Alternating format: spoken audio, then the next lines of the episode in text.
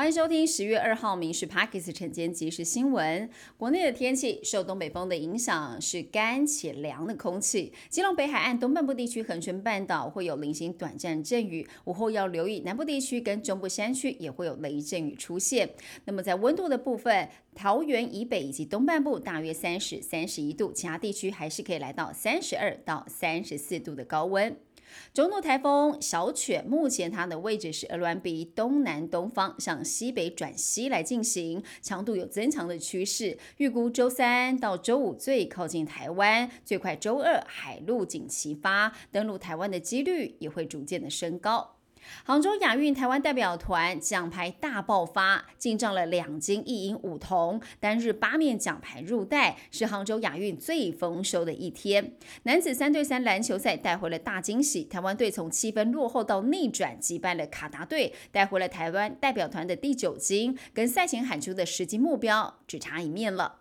以往只要到廉假，台湾各地都会出现出游潮，但今年中秋三天廉假，旅宿业的生意比以往少了一到两成。观光署统计，中秋节订房率不到五成，创今年廉价最低。最主要是因为中秋节多数人选择回家来团聚，加上国旅房价涨幅大，七八月暑假很多人报复性出国，已经花掉了一笔费用。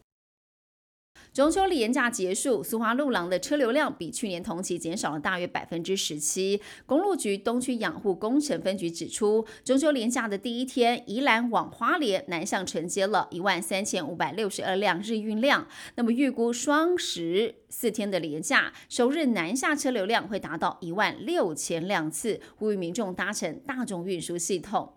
由脸书粉专发起了摩托起义，集结了红黄牌重机车友到国道实定服务区，还有饶河夜市附近的停车场，一机车占一车格。车友表示说，其实有些重机车型比较少，停得下机车格，却被限定只能够放汽车格，浪费土地资源，希望政府可以修法。新北市一天传出了两起风蛰的案件，新店乌来山区两名女子跟一名九岁男童被虎头蜂给蛰伤，石门山区也有八名游客被虎头蜂给攻击，两起案件有十一名伤患送医之后是没有大碍的。日月潭当地民众发现绿鬣蜥，这是乡内第一次接获了绿鬣蜥现踪的通报。而县府农业处表示，绿鬣蜥是被弃养还是从饲主家脱逃的，现在要调查。但是提醒，如果要养的话，要向户籍所在县市政府来登记，不然是会被开罚的。